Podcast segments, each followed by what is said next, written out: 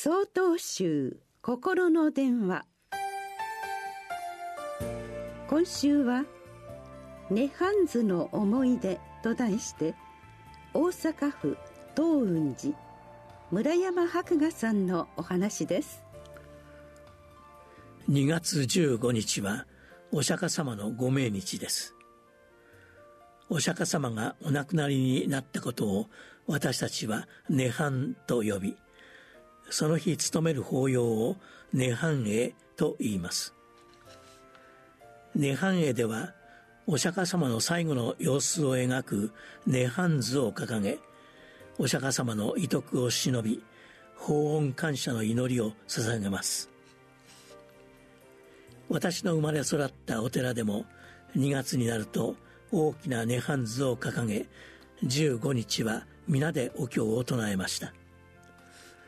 その掛け軸の大きさから子供ながらにとても特別なものと感じられよくその絵に見入ったものです。真ん中にお釈迦様が横たわりその周りにたくさんの人がいてみんな泣いています。その周りにはたくさんの動物たちがいてやはりみんな悲しんでいます。その絵を見るとなんだか私も悲しくなってなかなか好きにはなれませんでしたが大人のみんなはこの涅槃図をとても興味深く眺めあれやこれやと描かれている内容について話しています。ある時私はおばあちゃんに聞きました。おばあちゃんあんなに悲しい絵なのにどうしてみんなはあの絵が好きなの？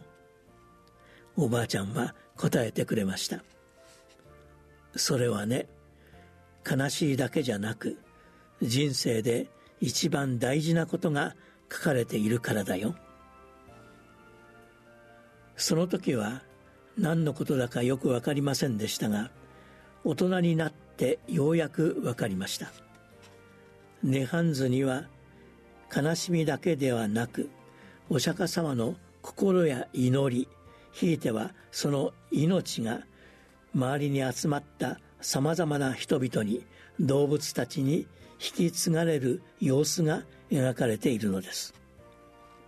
同時にそこにある人生における本当の安らぎと悟りの境地が克明に描かれているので多くの人々に愛されてきたのです。今年も